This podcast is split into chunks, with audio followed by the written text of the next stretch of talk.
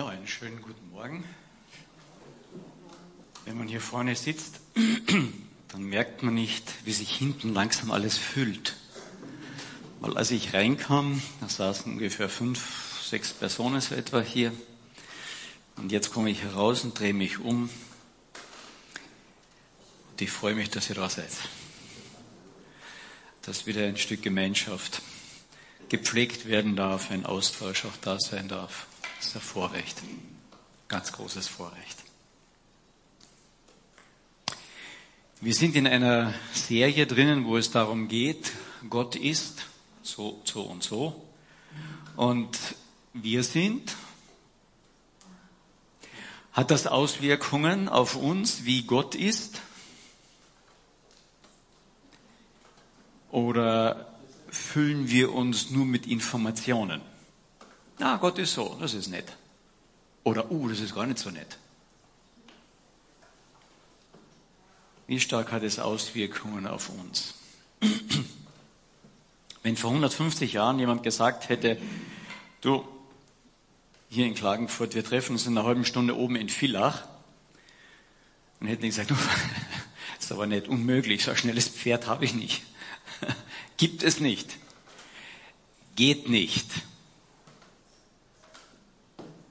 Wenn Ihnen das heute jemand sagt, kein Problem, wo sollen wir uns treffen? Haben wir jetzt größere Pferde? mehr Pferde, mehr PS. Hätten wir uns vor 150 Jahren kaum vorgestellt. Und wenn jemand gesagt haben, und morgen treffen wir uns in New York, hat er gesagt, nee, das geht aber nicht. Kolumbus hat so und so lange gebraucht, die jetzigen Schiffe sind ein bisschen schneller, aber morgen nein, danke. Dann sagt er, wir fliegen. Ja, wenn du fliegen kannst, ich nicht. Unmöglich. Und dann kamen die ersten Fliegerlein. Hättest du dich reingesetzt in so einen kleinen Flieger da von diesen Gebrüder White? Diese, dieses Gestell mit einem was drüber gespannt und dann segelt er mehr dahin, als dass er wirklich fliegt. Also liebe Gebrüder Weit, wenn einer von euch wenigstens noch 20 Kilo abnimmt, vielleicht dann. Und heute, da steht da so ein Jumbojet. Zweistöckig und hebt mit seinem Tonnengewicht ab. Größe hat es möglich gemacht.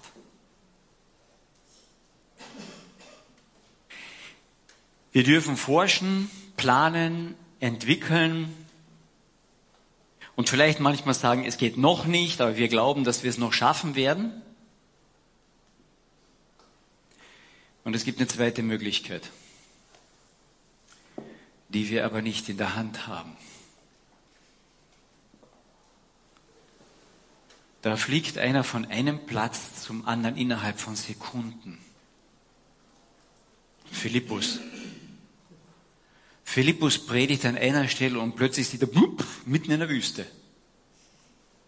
Schneller als jeder Jumbo.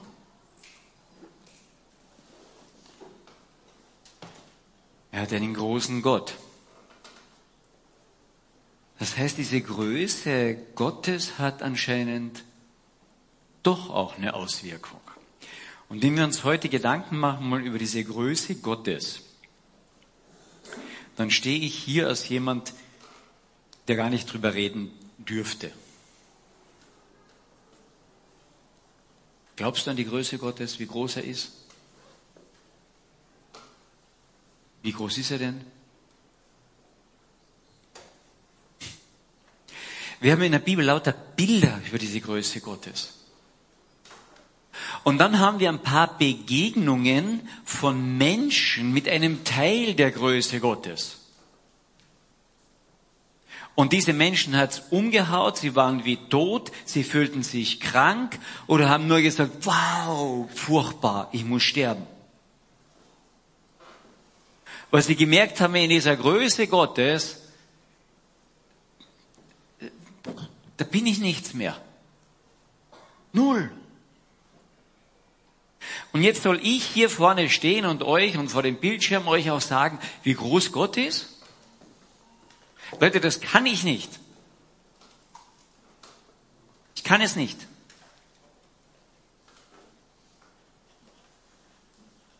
Amen. Gemein.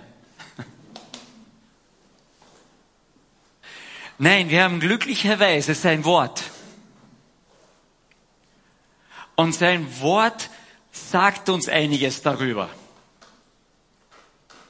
Ich kann das nicht.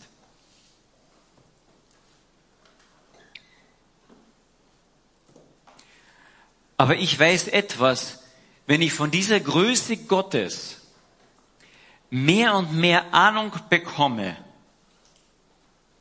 dann bekommt Gott einen anderen Platz in meinem Leben.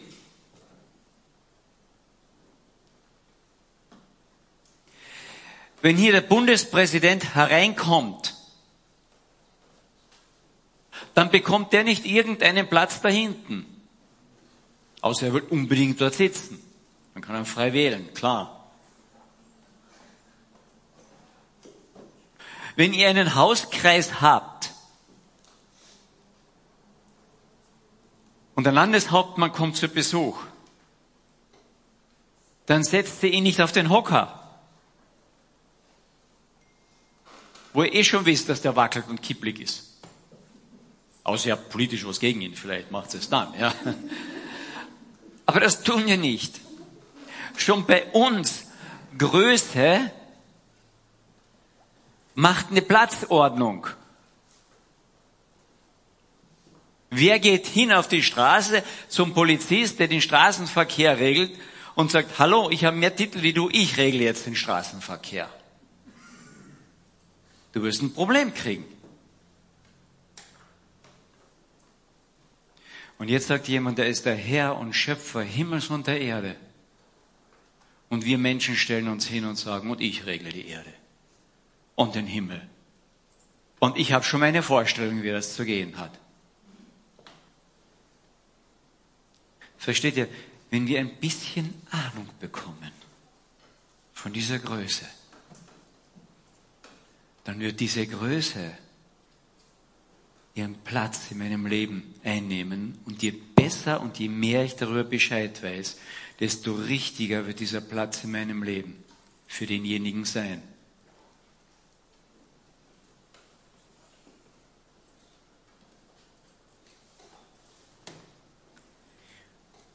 Und dann werde ich eines auch sehen. Geht nicht, gibt's nicht. Aber wie es geht und wann es geht, bestimmt jemand anderes.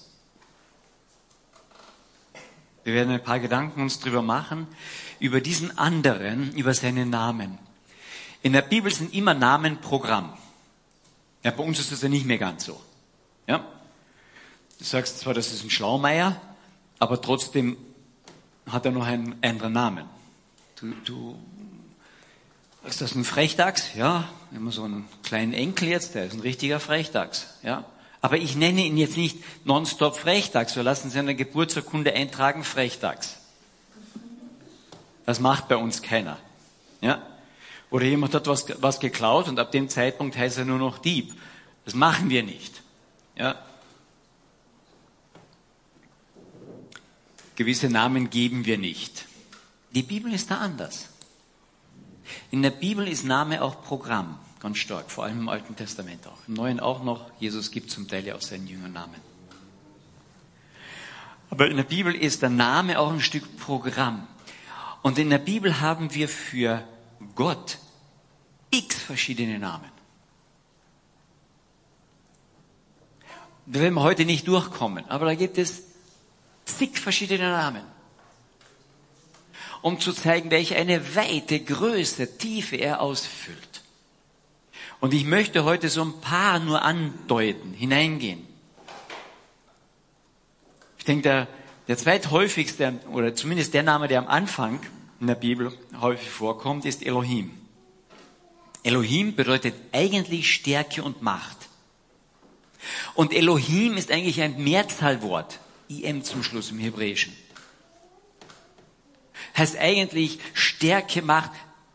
Na, wie sagt man das in einer Mehrzahl? Stärken, Mächte.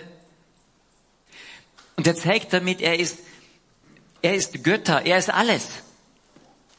Er ist ein, Gott sagt auf der einen Seite, aber auf der anderen Seite, er ist, er ist alles, er füllt alles aus. Und mit Elohim verbinden sich dann ganz viele Namen Gottes. Und das beginnt Elohim Kedem, das heißt, der Gott des Anfangs.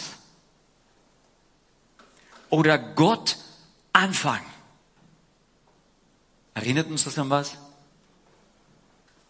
Anfang der Bibel. Am Anfang schuf Gott Himmel und Erde. Er hat nicht nur einen Anfang gesetzt, er ist der Anfang. Und das Interessante ist, jedes Wort, jede Eigenschaft, alles, was ich Gott irgendwie zuschreibe, selbst in der Bibel, ich kann es nicht ausfüllend denken. Weil in dem Moment, wo ich Anfang bei Gott denke, bin ich ja schon falsch. Er hat ja keinen Anfang. Aber von allem, was ich denken kann, ist er auch Anfang, weil er schon da ist. Jetzt kriegen wir einen Knoten ins Hirn, oder? Also ich schon. Und ich hoffe, dass wir heute ganz oft diesen Knoten ins Gehirn bekommen, um zu merken, wir haben es mit einem Gott zu tun, der ist für mich nicht fassbar. Aber ich hoffe, dass dieser Gott uns fasst und ich mich von ihm erfassen lasse. Gott der Anfang. Oder Gott des Rechtes. Elohim Mishpat. Der Gott des Rechtes. Da ist alles richtig. Alles. Äh, kannst du dir das vorstellen?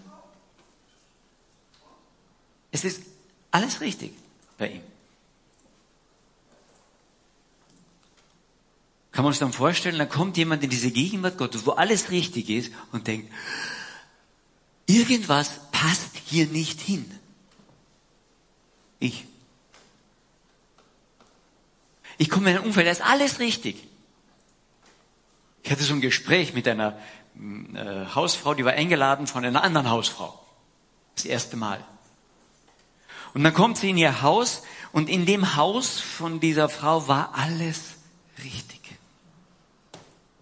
War perfekt. Ich kannte beide. Ich wusste, wie sie beide ungefähr ticken. Und diese eingeladene war etwas genialer. Also sie war, nicht, auch sehr perfekt. Aber die, das war wirklich perfekt. Ihr dürft einmal raten, aus welchem Land sie kam. Ja? Aber da war wirklich alles toll. Der Kuchen, die Löffel, der Kaffee, alles. Und dann klagte mir die andere Frau ihr Leid und sagte, normalerweise lädt man dann ja zurück jemanden ein. Aber ich sagte, das kann ich nicht. Ich kann nicht diese Perfektheit in, in, in meine Wohnung, in mein Haus einladen. Die Hausfrauen verstehen das ein bisschen, ja? Also wenn ich heute eben sagen würde, du, äh, bei dir bin ich heute gern beim Mittagessen, darf ich kommen? Ja, und dann geht so der ganze Film drinnen ab. In welche Ecke schmeiße ich das? Wo tue ich das noch schnell hin? Ja.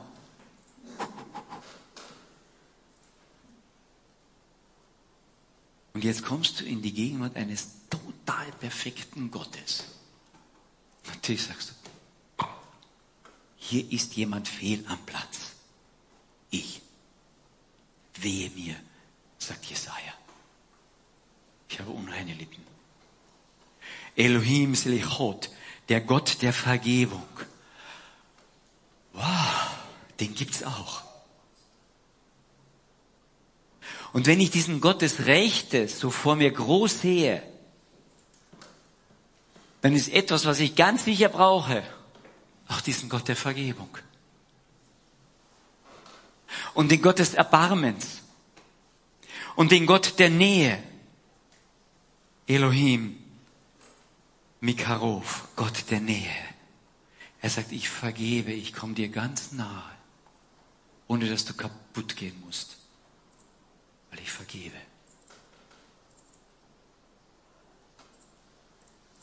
Und wir haben einen Gott, der vergibt perfekt. Hm. Kannst du dir das vorstellen? Er vergibt total.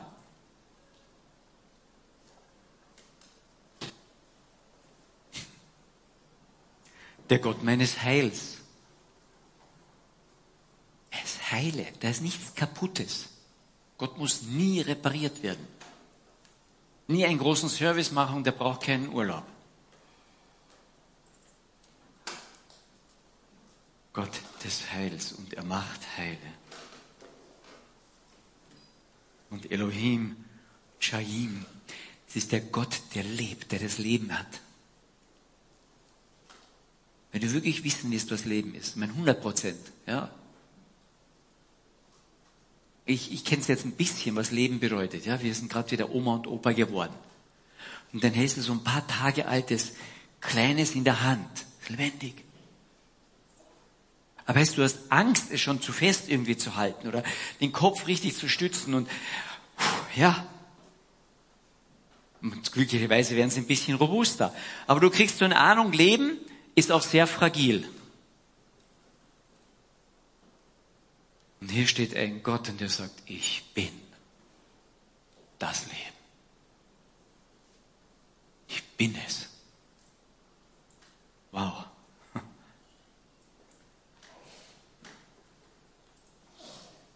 Ich komme diesem Gott nicht aus. Keiner von uns kommt ihm aus. Keiner in der Welt kommt ihm aus, diesem großen Gott. Niemand. Jeder von, ihm, von uns wird ihm begegnen. Entweder als Retter oder als Richter. Dann gibt es eine Abkürzung von Elohim. El. Kommt sehr häufig in der Bibel vor, etwa 200 Mal. El Naheeman, der treue Gott. Oder was wir gut kennen auch, ist Gott mit uns. Wie heißt das? Emanuel. Ja, einige haben wir diesen Namen. Toll. Gott mit uns. Jetzt, wenn ich nur von dieser Größe Gottes, der nur Recht hat, bei dem alles heil ist, wüsste, und der ist bei mir. Puh. Wenn ich jetzt auch diesen treuen Gott nehme, diesen vergebenen Gott sehe und er sagt, bei mir, wow.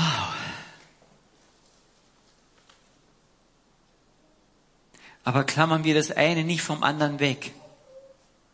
Gott ist viel mehr, als ich mir vorstellen kann.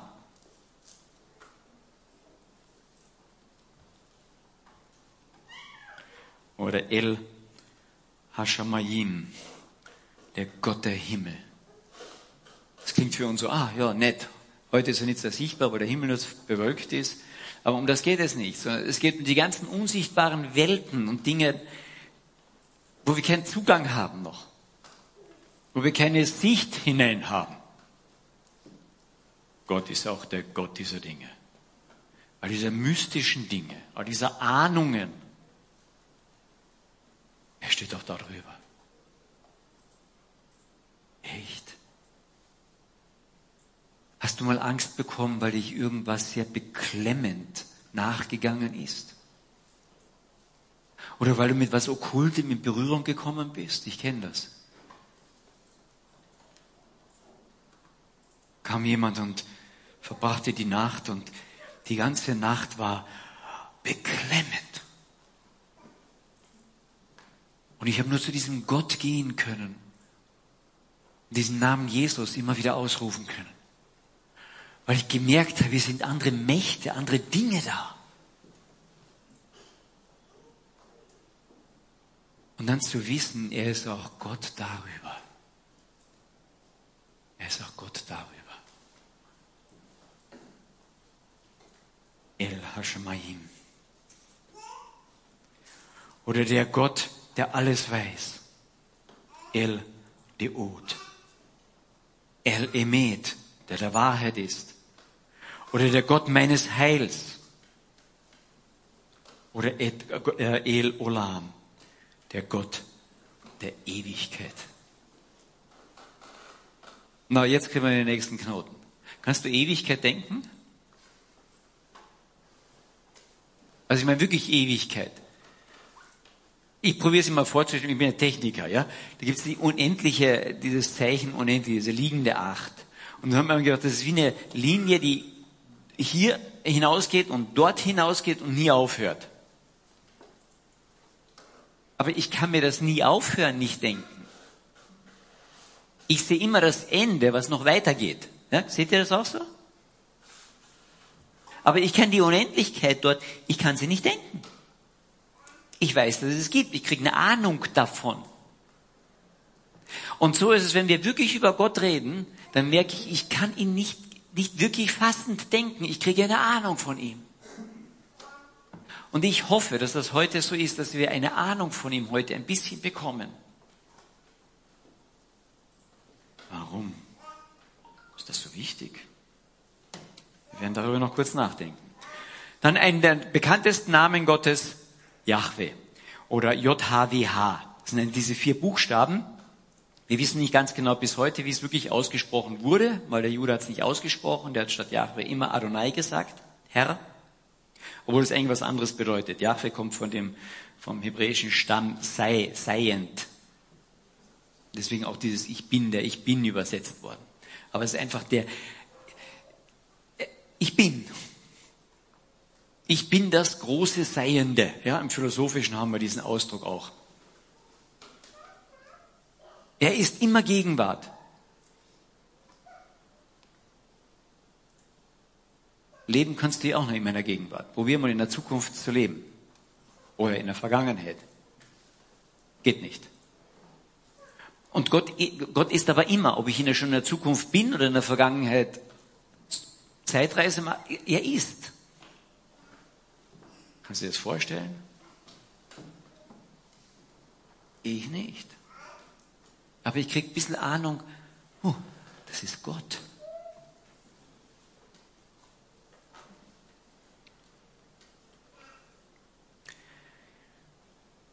Gott, der Heilige, Yahweh Mekadesh, Heiligkeit. Und zwar im doppelten Sinne. Gott, der heilig ist und Gott, der heilig macht, der heiligt. Ich könnte euch zu all diesen Bibelversen jetzt sagen, da wären wir nur am Blättern wahrscheinlich. Wenn er das haben will, ich habe es ein paar Mal ausgedruckt, über einiges, einige der Namen, die Bibelverse dazu. Aber ich nehme jetzt einen Bibelvers heraus und das ist in 1. Petrus 1, Vers 15 und 16. Wir haben ganz am Anfang über dieser Serie drüber nachgedacht, auch über die Heiligkeit. 1. Petrus 1, Vers 15 und 16, ich lese hier gerade mal, sondern wie der, welcher euch berufen hat, heilig ist, seid auch ihr im ganzen Wandel heilig. Denn es steht geschrieben, seid heilig, denn ich bin heilig. Und dieses Kadesh, Kadosh ist ein Begriff, bei dem wir immer so ein bisschen erschaudern und sagen, heilig, perfekt. Ja, das stimmt doch ein Stück. Aber perfekt ist perfekt. Gibt ein eigenes Wort dafür. Oder gerecht, richtig, ein eigenes Wort dafür. Heilig ist in der Bibel eigentlich etwas ganz was, was Besonderes. Da gab es zum Beispiel die Geräte für den Tempel, die wurden geheiligt. Die wurden extra gestellt für einen bestimmten Zweck zu einer bestimmten Zeit. Und das war geheiligt für einen bestimmten Zweck in der richtigen Zeit. Ja? Die meisten von uns haben jetzt Schuhe an den Füßen. Ja? Die Schuhe sind für eure Füße gedacht jetzt. Das heißt, ihr habt im Moment geheiligte Schuhe an. Hat irgendjemand die Schuhe an den Händen? Oder gedacht, das sind doch Handschuhe? Nicht. Wenn also jemand Schuhe an die Hände anzieht, sind diese Schuhe zwar noch Schuhe, aber sie sind nicht mehr geheiligt. Versteht ihr den Unterschied? Ich kann auch diese Schuhe natürlich heute die ganze Nacht im Bett tragen. dann sind die Schuhe zwar immer noch Schuhe, sie sind am richtigen Platz, aber zur falschen Zeit. Nicht mehr geheiligt. Versteht ihr? Geheiligt bedeutet für den Zweck, für den ich gebaut bin, werde ich richtig genutzt, zur richtigen Zeit, am richtigen Platz.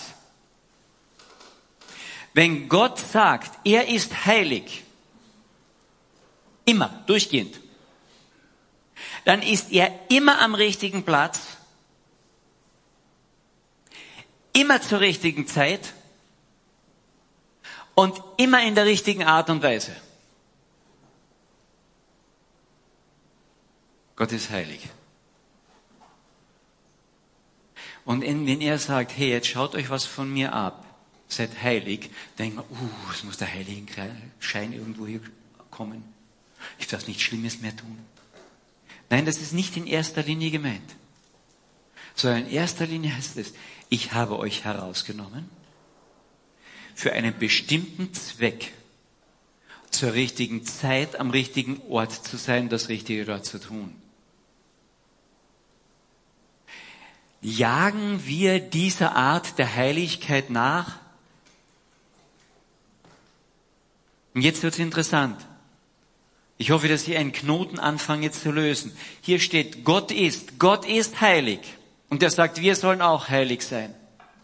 Und in vielen dieser Eigenschaften Gottes sagt er das so. Und letztlich über alle. Jesus sagt, wir müssen so perfekt sein, wie sein Vater im Himmel perfekt ist. Ha. Kriegen wir nicht hin. Aber wir müssen die Richtung hinkriegen. Und dann denken wir, ah, jetzt kommt die Methodik, die Richtung. Nein, nein. Die Richtung, der Weg dorthin hat einen Namen. Ich bin der Weg. Jesus Christus. Versteht ihr, wenn wir uns über Gott Gedanken machen, wie Gott ist, dann möchte er uns zeigen, das ist die Richtung. Und wir stehen nur davor und sagen, ja? Wir kommen uns ganz klein vor manchmal, meistens. Und dann sagen wir, das schaffen wir nicht. Und dann sagt Gott, ich habe einen Weg dorthin, beschreite ihn. Ah, die Methodik, jetzt muss ich brav sein und jetzt muss ich ganz heilig sein, um dorthin zu kommen, oder? Ein bisschen stimmt's. Aber das schaffe ich nicht. Sondern der Weg, heilig zu werden und hinzukommen, die richtige Richtung, heißt Jesus Christus. Und deswegen spricht die Bibel von vorne bis hinten. Und das Neue Testament fängt damit an. Die ersten Predigten von Johannes dem Täufer und auch von Jesus gehen darum, tut Buße. Ach ja, ich muss abbüßen erst, damit ich heilig werde. Quatsch. Buße tun heißt Metanoia. Ich muss die Richtung neu denken. Das ist das Gleiche. Ich muss in die richtige Richtung mich drehen, Neues hineindenken und der Weg ist Jesus Christus. Also mach dir Gedanken über das Ziel, so wie Gott ist. Über den Weg, der Jesus Christus ist. Und dann bist du auf der richtigen Spur. Versteht ihr, warum das so wichtig ist, uns Gedanken zu machen über Gott den Vater, wie er ist? Ich muss das Ziel kennen. Das ist mein Schöpfer. Der wartet auf mich, dass er irgendwann dann zu mir sagt, hey Bur, Dirndle, du hast gut gemacht. Aber dazu muss ich einen Weg beschreiben, um dorthin zu kommen. Und der heißt Jesus Christus. Ach, ich kenne den Weg nicht, Hauptsache ich komme irgendwo hin. Fahrkarte 1000 Meter geradeaus. Nein. Jesus sagt, es gibt einen Weg zum Vater. Und das bin ich, Jesus Christus. Und ich liege euch nicht an, ich bin die Wahrheit. Und auf diesem Weg ist Leben. Und am Ende dieses Weges ist ewiges Leben. ich bin der Weg, die Wahrheit und das Leben. Und deswegen verkündigen wir immer Christus. Und seinen Vater, die eins sind. Und das ist unser Ziel. Und wenn wir den Vater anfangen kennenzulernen, müssen wir Christus kennenlernen. Anders geht's nicht. Und dann betet dieser Jesus Christus im hohen priesterlichen Gebet, Herr, zeige dich, verherrliche mich. Was? In all diesem geht es um Gottes Herrlichkeit. Geht es darum, dass der Schöpfer Ehre bekommt. Und das stößt uns sowas von auf oft. Ist doch egoistisch, oder? Du, wenn dich jemand liebt, nur damit du denjenigen ehrst, also im Allgemeinen würde man im ersten Moment sagen, auf die Liebe kann ich verzichten. Oder? Also wenn deine Frau kommt oder dein Mann kommt und sagt, du ab heute, ich, ich liebe dich wirklich, aber du musst mich ehren. Du musst mich loben und achten. Du musst mich preisen. Dann denkst du, pff, jetzt wird's schräg, oder?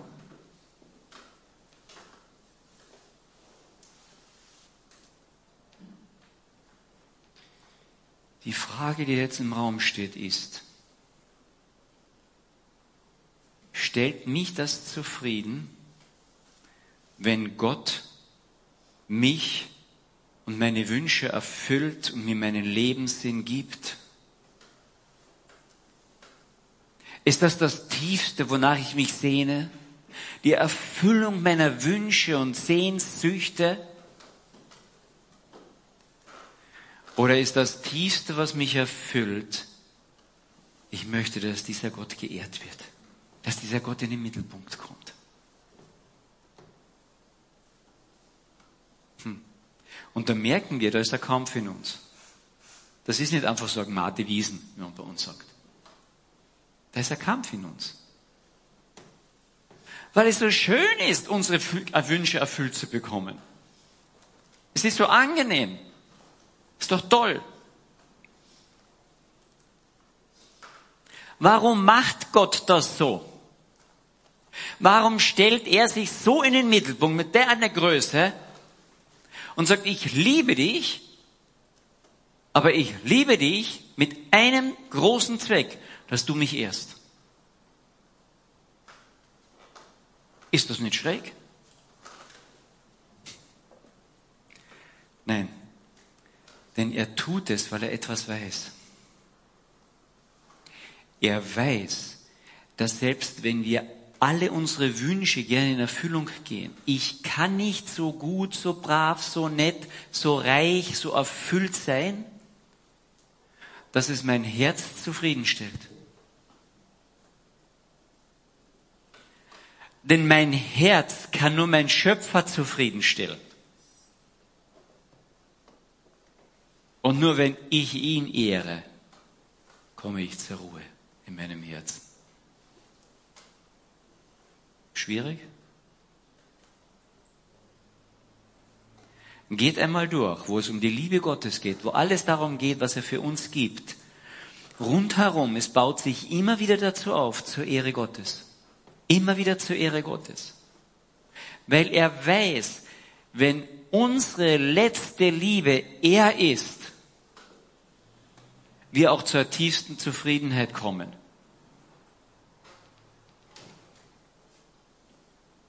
Ein Beispiel dazu. Weihnachten haben wir alle schon mal gefeiert, gell? Weihnachtsgeschichte gelesen.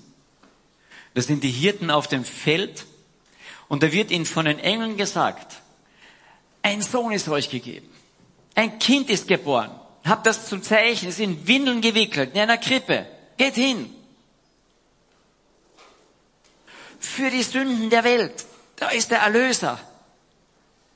Und dann kommt das ganze himmlische her und singt, Ehre sei Gott in der Höhe. Hallo, Gott hat den Himmel aufgetan, weil er mich so liebt, weil er mich wertschätzt, weil, in, weil ich in seinen Augen unendlich wertvoll bin. Und das sagt die Bibel. Die wertet uns nicht ab. Seid unendlich wertvoll. Jetzt kommt der Himmel herab und sagt, Karl Helmut, wegen dir komme ich jetzt und ich will dich erretten. Preist Karl Helmut. Der ist wert, dass er errettet wird. Nein. Das ist nicht das Resultat eines wiedergeborenen Christen.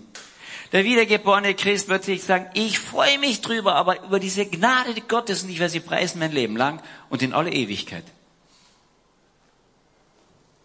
Wenn unser ganzes Wünschen und Sehnen noch nach der Erfüllung von unseren Wünschen ist, muss ich mich fragen, ob ich wiedergeboren bin, ob ich Christ bin. Aber das geht nicht, das dreht Gott um dann. Und ich will mehr und mehr und mehr diesen Herrn, die Größe dieses Gottes in den Mittelpunkt stellen und hinausposaunen. Wir haben einen Gott, der ist überall, der ist hier, der ist Größe, der ist Macht, der ist Stärke, der ist Vergebung, der ist Güte, der ist Liebe, der ist Nähe. Einen Gott, den kann ich nicht ermessen. Ist er die real? Oder ist er so mystisch irgendwo oben drüber? Aber je realer der dieser Gott wird, desto mehr wirst du dich selbst vergessen und diesen Gott anbeten und diesen Gott proklamieren nach außen hin. Es ist einfach Unsinn, diesen Gott nicht zu kennen.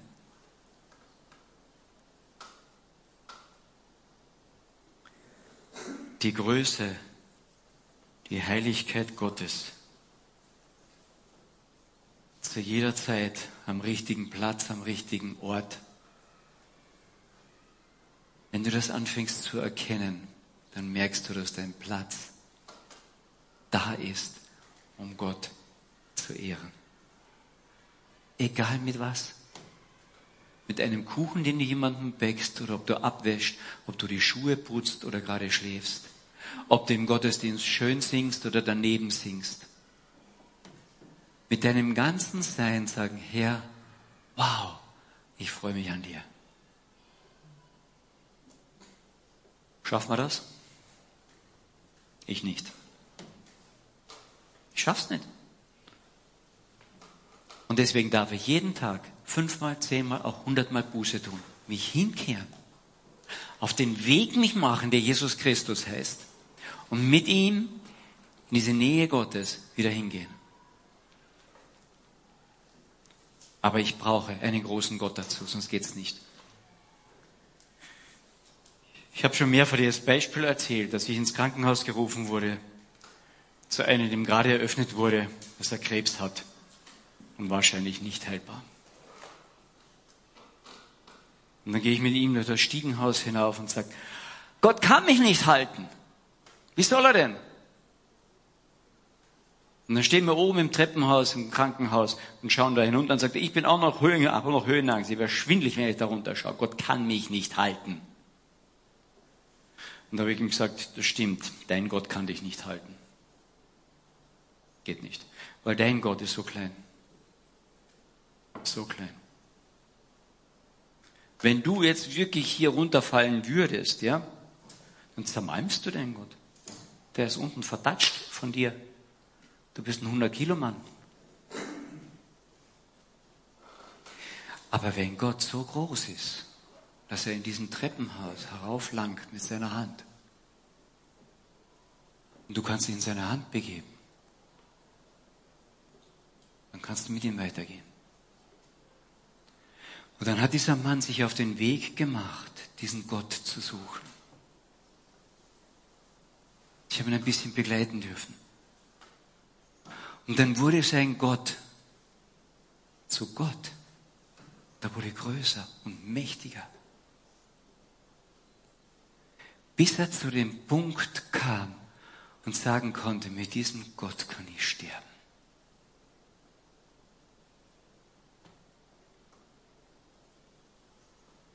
Ich kann vieles im Leben ausprobieren, aber sterben kann ich nicht ausprobieren. Ich kann mich auf vieles vorbereiten, indem ich forsche und bastle und mache. Aber beim Sterben hört sich manches auf. Weil wenn ich die Größe Gottes erleben darf in meinem Leben und sie mir nahe kommt, dann weiß ich, da habe ich jemanden, der trägt mich durch. Und dann habe ich ihn gefragt, was wäre jetzt, wenn jemand kommt und sagt, ich kann dich heilen. Dann schaut er mich an und sagt, hast du einen Vogel? Glaubst du, ich möchte euch das alles nochmal durchgehen?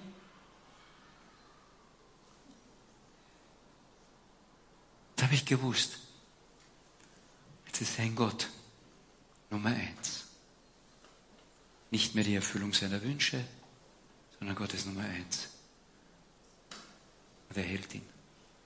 Er kann mit seinem Gott sterben.